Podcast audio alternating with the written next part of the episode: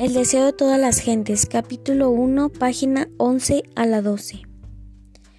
Aunque el pecado ha estropeado la obra perfecta de Dios, esa escritura permanece.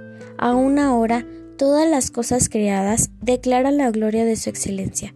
Fuera del egoísta corazón humano, no hay nada que viva para sí. No hay ningún pájaro que surque al aire, ningún animal que se mueva en el suelo que no sirva a ninguna otra vida. No hay ni siquiera una hoja del bosque, ni una humilde brisna de hierba que no tenga su utilidad. Cada árbol, arbusto y hoja emiten ese elemento de vida, sin el cual no podrían sostenerse, ni el hombre ni los animales. Y el hombre y el animal a su vez sirven a la vida del árbol, y del arbusto y de la hoja. Las flores exhalan fragancia y sostentan su belleza para beneficio del mundo. El sol derrama su luz para alegrar mil mundos. El océano, origen de todos nuestros manantiales y fuentes, recibe las corrientes de todas las tierras, pero recibe para dar. Las neblinas que ascienden a su seno riegan la tierra para que produzca y florezca. Los ángeles de gloria hallan su gozo en dar, dar amor y cuidado inalcanzable a las almas que están caídas y destruidas de santidad.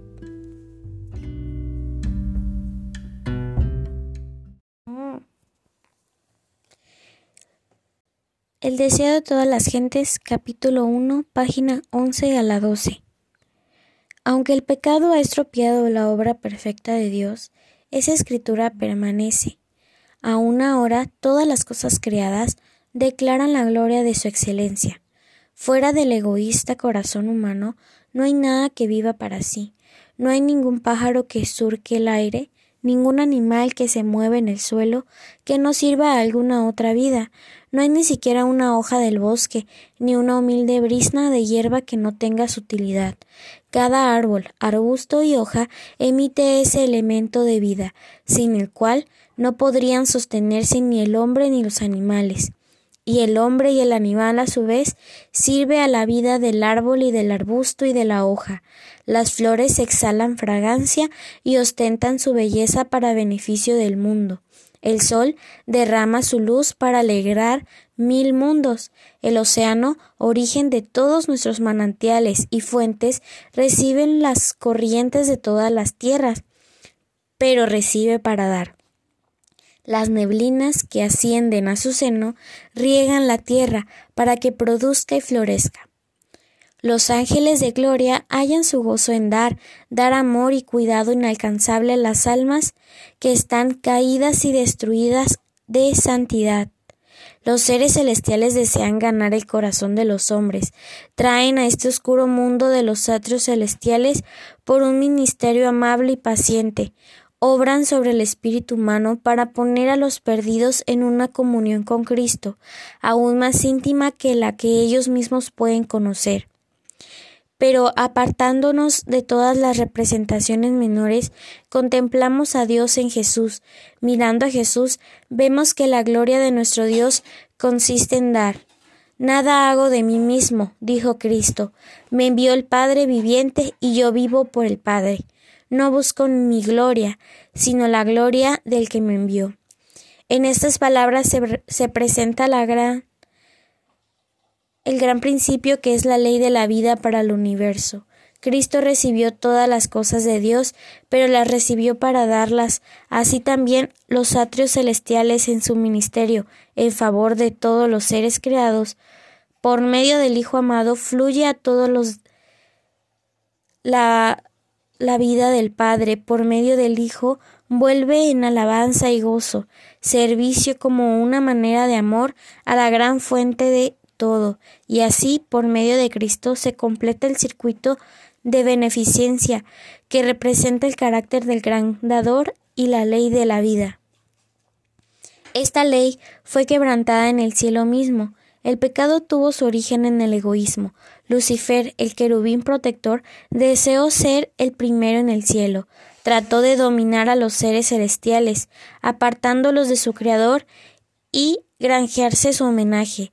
Para ello representó falsamente a Dios, atribuyéndole el deseo de ensalzarse.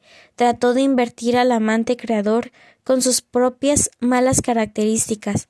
Así que engañó a los ángeles, así sedujo a los hombres. Los introdujo a dudar de la palabra de Dios y a desconfiar de su bondad. Por cuanto Dios es un Dios de justicia y terrible majestad, Satanás los, los indujo a considerarle como severo e inexorable. Así consiguió que se uniesen con él a su rebelión contra Dios, y la noche de la desgracia se asentó sobre el mundo. La tierra quedó oscura porque se comprendió mal a Dios, a fin de que pudiesen iluminarse las lóbregas sombras a fin de que el mundo pudiera ser atraído de nuevo a Dios. Había que quebrantar el engañoso poder de Satanás. Esto no podía hacerse con la fuerza. El ejército de la fuerza es contrario a los principios del gobierno de Dios. Él desea tan solo el servicio del amor, y el amor no puede ser exigido, no puede ser obtenido por la fuerza o la autoridad. El amor se despierta únicamente por el amor. El conocer a Dios es amarle. Su carácter debe ser manifestado en contraste con el carácter de Satanás.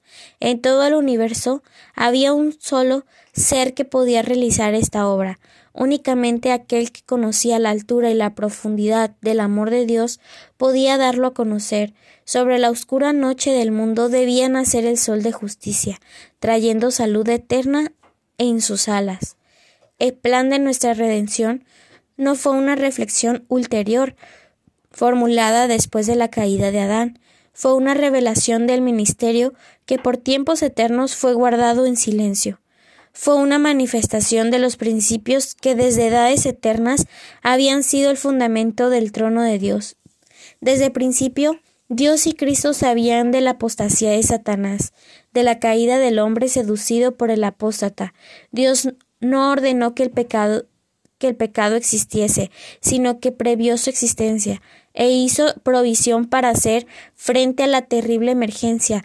Tan grande fue su amor por el mundo que se prometió a dar a su Hijo unigénito para que todo aquel que en él cree no se pierda, mas tenga vida eterna.